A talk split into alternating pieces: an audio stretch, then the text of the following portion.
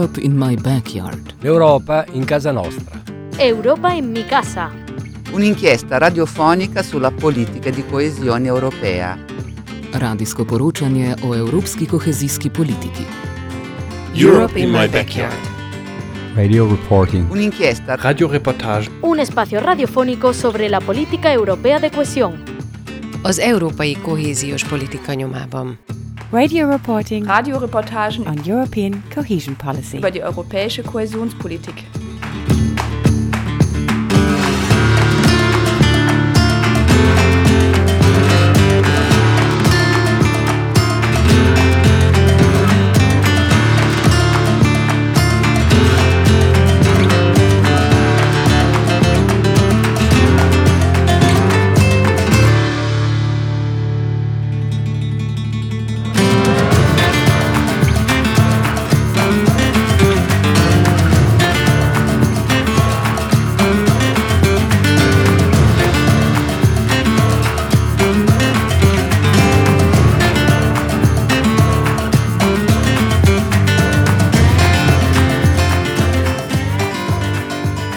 Arbeit, Arbeit mit viel Schweiß und wenig Brot.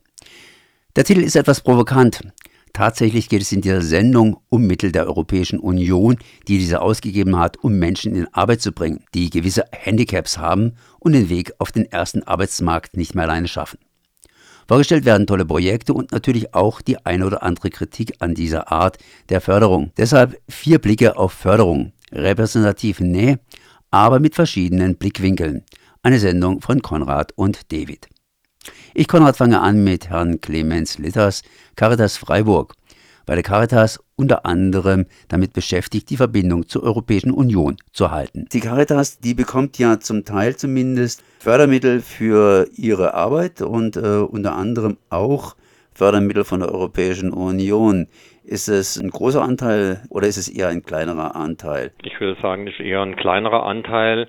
Ähm, das, äh, diese europäischen Fördermittel sind eher projektbezogen ähm, und müssen immer wieder neu beantragt werden. Insofern sind sie immer für spezielle Problemlagen und für spezielle Projekte ausgerichtet oder werden eingesetzt und die Regelförderung sozusagen, die äh, läuft über andere äh, Finanzierungsmittel. Was ist das Problem bei der Förderung der Europäischen Union? Ja, Problem würde ich jetzt gar nicht unbedingt sagen. Es ist einfach so, dass, äh, wie schon gesagt, ähm, diese europäischen Fördermittel äh, immer projektbezogen sind. Sie können nur immer einen Anteil ähm, darstellen ähm, der Projekte oder der Arbeit, die damit finanziert wird. Das heißt, es ist eine Kofinanzierung notwendig. Beim Europäischen Sozialfonds beispielsweise jetzt in der neuen Förderperiode ist der Interventionssatz in der Regel bei 40 Prozent. Das heißt, 60 Prozent der Projekte, der Arbeit, die damit finanziert werden, müssen nochmal an Finanzierungsmittel zusätzlich aufgebracht werden. Das heißt, es kann beispielsweise ähm, über ergänzende Landesmittel oder kommunale Mittel funktionieren oder über Eigenmittel. Das ist, sage ich mal, eine gewisse Hürde, was die europäische Förderung angeht, weil ähm, das ist einfach ein Grundsatz der europäischen Förderpolitik, dass da die europäischen Mittel einfach nochmal durch nationale Mittel in welcher Form auch immer ergänzt werden müssen. Was heißt in diesem Falle ergänzt werden müssen? Ist es eine Art ähm, Kontrolle oder Qualitätskontrolle, ob diese Maßnahme überhaupt Sinn macht? Ja, nicht unbedingt. Das ist eigentlich eher so, dass die Europäische Union sagt, wir geben jetzt einfach keine ähm, 100% Förderung, sondern äh, wenn in einem Mitgliedstaat da Projekte gefördert werden sollen, dann muss auf jeden Fall aus dem Mitgliedstaat äh, auch etwas dazugelegt werden. Eher so mit den Programmen sollen eben auch die ähm, europäischen Ziele oder die, die, die die europäische Sozialpolitik beispielsweise eben auch mit umgesetzt werden. Da müssen dann auch immer wieder die Anträge entsprechend oder die Projekte entsprechend entwickelt werden und äh, müssen auch werden auch wieder ähm, gehen auch wieder durch so eine Prüfinstanz, je nachdem dann die stehe aber auf Landesebene oder auf Bundesebene auch. Das heißt, die Europäische Union prüft selbst nicht nach, ob die Mittel gewirkt haben in ihrem Sinne, sondern überlässt es praktisch subsidiär der Region. Es gibt schon eine Überprüfung. Es wird eine Indikatorik äh, angelegt, sozusagen auch, beispielsweise auch, wie viele Menschen erreicht werden sollen. Es gibt auch Qualität, qualitative Kriterien bei den Programmen. Es gibt, es gibt Zwischenberichte, es gibt ähm, einen, einen Endnachweis und da gehen die, äh, die Informationen und, und ähm, das, was damit erreicht wurde, gehen auch wieder ähm, äh, auf die europäische Ebene. Die, wird, die Kommission überprüft das dann auch wiederum. Jetzt sind es Projekte, Projekte fangen an, enden irgendwann mal und es wird ein neues Projekt gestartet. Macht das Sinn, von Projekt zu Projekt zu hoppeln oder wäre es besser, wenn man dauerhaft was machen würde? Sowohl als auch, würde ich sagen. Also das ist schon irgendwie ein Problem auch natürlich, dass das Projekte sind, die befristet sind. Es ist immer wieder eine Frage der Finanzierung, der Kontinuität. Es kann sein, dass ein Projekt erstmal ein Jahr äh, bewilligt wird. Das ist ganz unterschiedlich. Manchmal ist die Laufzeit zwei, drei, im guten Falle auch vier Jahre. Natürlich ist für eine nachhaltige Arbeit vor Ort schon eine längere Laufzeit vorteilhaft und sinnvoll. Positiv vielleicht dabei ist einfach, dass durch diese Projektförderung natürlich auch immer wieder neue und innovative Programme eben auch und Projekte eben auch ähm, entstehen und ähm, das ist so der positive ähm, Effekt äh, von dieser Projektarbeit. Die Caritas ist nun eine größere Organisation. Die Caritas hat viele Mitarbeiter und die Caritas kriegt ja eigentlich relativ wenig Geld im Vergleich zum Volumen ihres Haushaltes. Hat die Caritas große Probleme, Gelder aus der Europäischen Union zu kriegen? Die Caritas ist schon in vielen europäischen ähm, Programmen unterwegs und die Caritas ist natürlich auch sehr vielschichtig und auch sehr vielschichtig ähm, strukturiert und organisiert. Äh, die wird natürlich als ein ein, als eine einheitliche Organisation wahrgenommen, aber beispielsweise bei uns in der Diözese ist es so, dass alle Verbände vor Ort eigenständig sind. Da gibt es also nicht irgendwelche Mitarbeiter, die sich sagen, ich bearbeite einfach die Fördermittel der Europäischen Union und weiß, wo ich mich entsprechend hinzuwenden habe. In der Regel nicht. Also es gibt eben bei den äh, Dach- und Spitzenverbänden dann wieder Mitarbeitende, wie ich, zum Beispiel einer bin, der sich ähm, unter anderem eben auch ähm, für die, der unter anderem diesen Schwerpunkt hat, europäische Förderpolitik oder Europa. Das gibt schon und wir beraten und unterstützen eben auch die Träger vor Ort, aber in der Regel ist es schon so, dass die Träger vor Ort dann eben dementsprechend ähm, europäische Projektmittel versuchen zu bekommen und damit ein Projekt umzusetzen. Eine Gruppe, die etwas umsetzt außerhalb der Caritas, ist in Karlsruhe die Initiale e.V. Als Initiative abendsuchender Lehrerinnen gegründet, ist Initial inzwischen breiter aufgestellt. Frau Sabine Wagenbreth Tamakloe stellt das Projekt Lernrestaurant und Sozialbuffet vor. Mit diesem EU-Projekt machen wir sehr gute Erfahrungen, weil wir bei uns, bei Initial, sehr niedrigschwellige Angebote für Menschen machen, die sehr, sehr weit vom Arbeitsmarkt weg sind, die einen Migrationshintergrund haben, die oft ähm, einfach vielfältige, äh, multiple Probleme haben. Und in diesen niedrigschwelligen Projekten, die durch die Förderung von der e europäischen, äh, vom Europäischen Sozialfonds möglich ist, ähm, können wir diese, diesen Personenkreis super abholen und unterstützen. Und wir haben in allen Projekten die Erfahrung gemacht, dass die Menschen nach einem Jahr oder nach einem halben Jahr, je nachdem wie lange sie daran teilnehmen, ähm, gestärkt äh, rausgehen, ein besseres Selbstbewusstsein haben, Kontakte aufgebaut haben, ähm, über sich selber was gelernt haben, ihre Kompetenzen schätzen lernen. Und das ist natürlich für uns ganz toll, weil wir sehr daran interessiert sind, ähm, Tätigkeiten und äh, Projekte anzubieten, die dem Gemeinwohl dienen. Gemeinwohl dienen heißt, äh, im Grunde genommen ist es ja so etwas ähnliches wie ein doppeltes Gemeinwohl. Auf der einen Seite werden die Menschen, die schon länger arbeitslos sind, erstmal in Arbeit gebracht und können was tun. Aber auf der anderen Seite machen sie, glaube ich, das auch für Menschen, die selber sozial, wie man so schön sagt heute, schwach sind. Ja, also die Teilnehmenden an den Projekten sind, wenn Sie das so ausdrücken wollen, sozial schwach, also so ein bisschen sozial abgehängt. Die Teilnehmenden an den Projekten, ne, die wir anbieten als Bildungsträger. Äh, weil ich habe, glaube ich, auf Ihrer Webseite dieses Sozialbuffet gesehen oder gelesen, dass das auch angeboten wird an Menschen, die nicht so viel Geld haben. Das war, ja, ja genau. Also das, diese, das soziale Buffet, das gibt es ja jetzt nicht mehr. Ne? Das ist ja abgeschlossen 2019. Also im Moment läuft es nicht mehr.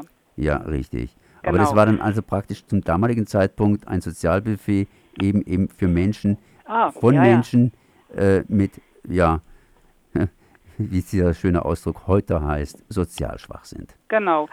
Ähm, ja, das, Sozial das soziale Buffet war ein Projekt in unserem Lernrestaurant. Und ähm, das Lernrestaurant ist, war auch mit, äh, wurde auch angeboten mit ähm, ESF-Förderung im Übrigen. Und ähm, da hatten wir tagsüber Schulungen, Umschulungen angeboten und niedrigschwellige Ausbildungen. Und am Abend, nachmittags haben dann die ähm, die Teilnehmenden vom sozialen Buffet da drin gearbeitet und das Lernrestaurant im Allgemeinen und das soziale Buffet natürlich auch, was ein Unterprojekt da drin war. Ähm, wir haben dort Speisen angeboten für Menschen, die den Karlsruher Pass ähm, besitzen. Und ähm, wir haben da natürlich jeden Mittag ähm, ein tolles Essensangebot gehabt und abends dann eben nochmal. Wir konnten normalerweise, haben wir immer nur mittags aufgehabt und haben dann schon so um 15 Uhr geschlossen. Und das soziale Buffet, das war wie gesagt, da, dadurch konnten wir dann nochmal abends aufmachen und ähm, haben da eben auch nochmal abends für die Menschen, die sich sonst nicht leisten können, in ein Restaurant zu gehen, ähm, haben wir da für einen wirklich günstigen Preis auch nochmal ein Essen angeboten.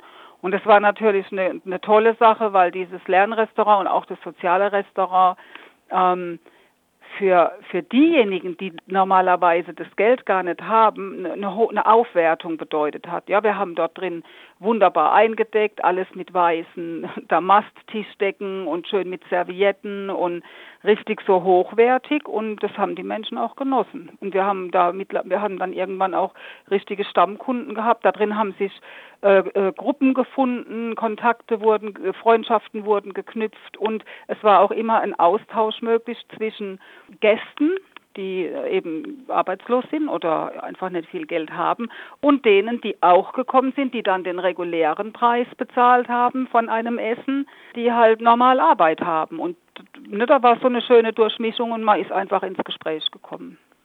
Die Menschen, die an dem Projekt mitgearbeitet haben, im Sinne von Arbeit, tatsächlich also als Teilnehmer, was für Voraussetzungen mussten die mitbringen, dass sie an dem Projekt teilnehmen durften? Im sozialen Buffet war die Voraussetzung, dass sie über 50 waren und ähm, und gesundheitlich eingeschränkt. Also das konnte psychisch eingeschränkt gewesen sein oder auch körperlich eingeschränkt. Und tagsüber in dem, das wie gesagt war ja auch ein Projekt, was vom äh, Europäischen Sozialfonds gefördert wurde. Ähm, tagsüber war es so, dass es, dass wir da Menschen mit Migrationshintergrund, vor allem Frauen mit Migrationshintergrund gefördert haben.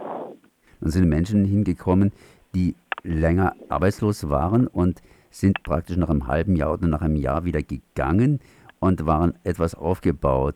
Haben die es irgendwie geschafft, auf den ersten Arbeitsmarkt zu kommen, beziehungsweise wie ging es mit denen weiter?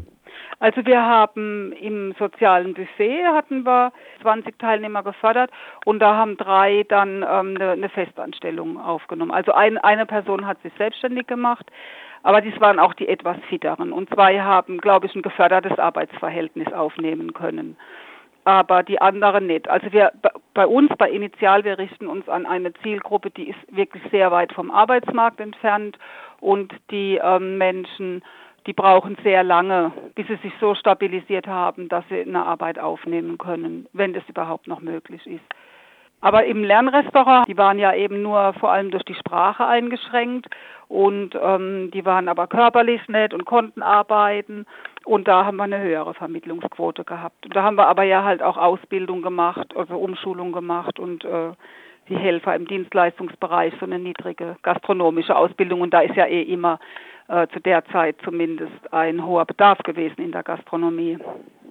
Wenn man jetzt Menschen entsprechend ausbildet und die ein bisschen länger brauchen, wie war denn das dann mit der Projektlänge? Hätten die eigentlich ein längeres Projekt gebraucht, um sich besser zu integrieren? Ja, also das ist generell ein bisschen eine Problematik. Die, die Leute brauchen generell äh, viel Zeit. Und ja, ähm, sie hätten auch im sozialen Buffet länger, längere Zeit äh, gebraucht.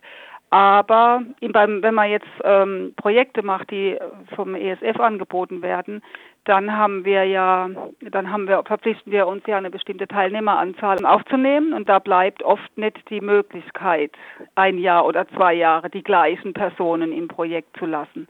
Also das ist ein, teilweise ein bisschen problematisch. Zumindest wenn, so wie das im sozialen Buffet war, die, da haben wir eine Kofinanzierung vom Jobcenter hier in, in Karlsruhe gehabt. Dann sind die Maßnahmen halt auf sechs Monate begrenzt und aufgrund dieser dieser Teilnehmerzahl von 20, die wir erreichen müssen, äh, müssen wir halt müssen wir halt die ersten nach sechs Monaten wieder beenden und die nächsten sind dann wieder sechs Monate da und ja, normal bräuchten die Leute viel viel mehr Zeit. Generell ein Problem. Nun ist Baden-Württemberg ein recht reiches Land. Da können auch die Landkreise bzw. die Kommunen irgendwie helfen. Wie ist denn da die Zusammenarbeit? Ich meine, diese ESF-Mittel haben da Menschen aufgebaut und jetzt kurz bevor sie unter Umständen ein Ziel erreichen, äh, werden sie allein gelassen, sprich der Rettungsring, da wird die Luft rausgelassen und man könnte sie ja praktisch weiterführen. Gibt es da irgendwelche kommunalen Angebote, in ja. die die dann rein können, wo man sagen kann, okay, wir machen mal weiter, weil ihr ein bisschen mehr Zeit braucht? Ja, ja, auf jeden Fall. Also ich finde, Karlsruhe ist äh, in der Beziehung sehr gut aufgestellt und die Zusammenarbeit zwischen den Bildungseinrichtungen ähm, und der Stadt und dem Gemeinde- und Stadtrat ist, ist sehr gut. Äh, und in Karlsruhe gibt es zum Beispiel die Möglichkeit für ungefähr 160, ich glaube 156 Personen, ähm, an einer ähm, an einer Maßnahme teilzunehmen. Kommunale Beschäftigung heißt die. Das heißt, die, die langzeitarbeitslosen Personen hier in Karlsruhe, die gerne arbeiten wollen und die definitiv nicht mehr auf den Arbeitsmarkt können, die vielleicht auch schon 50 Jahre, 55 Jahre und älter sind, gesundheitlich eingeschränkt, psychisch, alles das ganze Paket, ähm, haben die Möglichkeit, hier an Beschäft äh, niedrigschwelligen Beschäftigungsmöglichkeiten teilzunehmen, erhalten äh, zusätzlich zu ihrer ähm, zu ihrem Hartz IV, zu ihrem Arbeitslosengeld II äh, pro Stunde, die sie arbeiten, eine Mehraufwandsentschädigung von zwei Euro. Und diese Maßnahme ist unbefristet. Das heißt, diese 156 privilegierten Menschen sozusagen haben die Möglichkeit, bis zum Renteneintritt ähm, an einer niedrigschwelligen Beschäftigung teilzunehmen und diese Beschäftigungen werden angeboten, unter anderem auch von uns. Jetzt ist es so, 2 Euro hört sich erstmal relativ wenig an. Wenn es jetzt aufstockend ist auf Hartz IV, ist es natürlich entsprechend mehr. Nehmen das die Menschen gerne an? Unsere Teilnehmenden nehmen diese, zwei, nehmen diese Arbeitsgelegenheiten, also die Arbeitsgelegenheiten sind, wenn sie vom Jobcenter über uns angeboten werden und die kommunale Beschäftigung ist das, was die Stadt anbietet. Äh, und unsere Teilnehmenden nehmen das sehr gerne wahr und wir haben eine Warteliste für die kommunale Beschäftigung. Da gibt es viel mehr äh, Nachfrage, als äh, Plätze im, angeboten werden können. Und wie gesagt, ja, die Leute nehmen das total gerne an, weil für sie, für die, für die äh, Zielgruppe das bedeutet, sie sitzen nicht zu Hause vorm Fernseher rum, Sie haben was zu tun, Sie gehen aus dem Haus, Sie haben vielleicht einen Blaumann an oder bei uns einen grünen Grünmann. Ja, wenn Sie in den Garten gehen, die Nachbarn sehen, Mensch, der schafft ja, das ist eine Aufwertung. Sie kommen nachmittags nach Haus, haben die Tagesstruktur. Wir haben viele Menschen, die eine Suchtproblematik haben, die trinken weniger oder ähm, konsumieren anderweitig weniger Drogen, einfach weil sie was zu tun haben, was Sinnvolles. Ähm, was ganz oft auch so schöne Rückmeldungen sind, ja, ich kann mir jetzt auch mal was, ich kann mir jetzt auch mal ein Stück Fleisch kaufen, das ich nicht beim Supermarkt kaufe, sondern das eine bessere Qualität hat.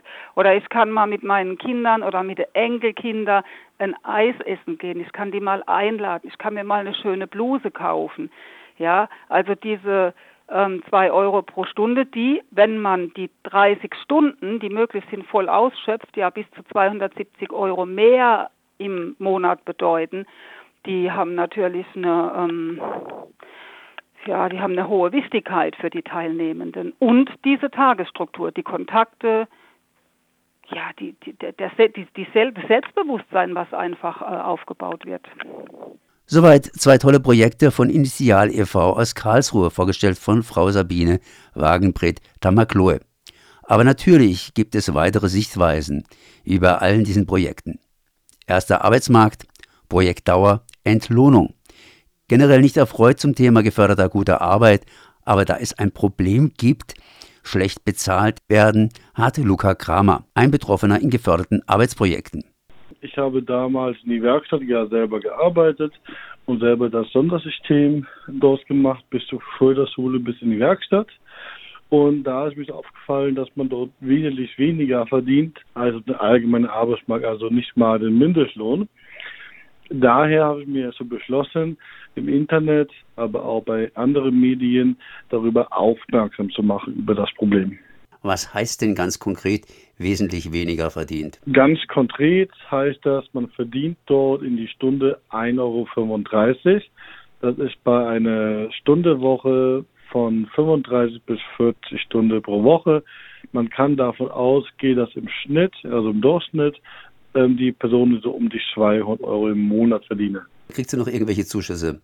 Genau, natürlich kann man von das Geld natürlich nicht allein leben und deswegen ist man auf die Grundsicherung und weitere Staatsgelder angewiesen, um zum Beispiel eine Wohnung zu bezahlen.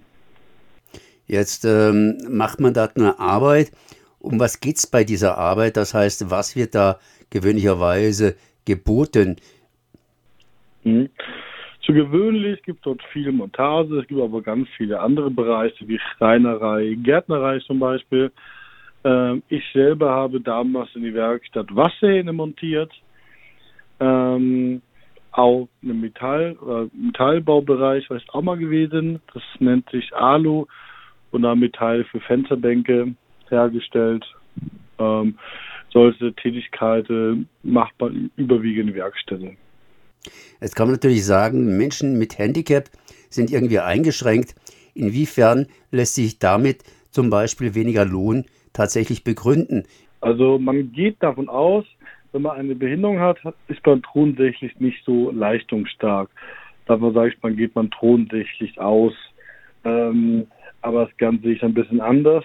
Ähm, das denke ich mal ist, ist viel allgemeiner, wenn man sagen würde, okay, der hat hier ein Handicap oder eine Behinderung äh, der kann nicht so viel Leistung bringen wie jetzt gesunde Personen. Das stimmt so nicht. Man gibt diese Personen auch schon seit die Schulbildung, sage ich mal, nicht mal die Möglichkeit, einen Abschluss zu erwerben. Ich zum Beispiel war eine Förderschule für geistige Entwicklung und dort kann man unter anderem keinen Abschluss erwerben. Ja? Besonders bei Menschen mit geistiger Behinderung ist das halt nochmal eine Nummer härter. Und da gibt man ihnen natürlich jede Grundlage, um irgendwie auf den allgemeinen Arbeitsmarkt zu arbeiten. Gut, jetzt hast du vorhin gesagt, dass einige Arbeiten zum Beispiel in der Gärtnerei vonstatten gehen. Da stelle ich mir vor, Umtopfen etc. etc.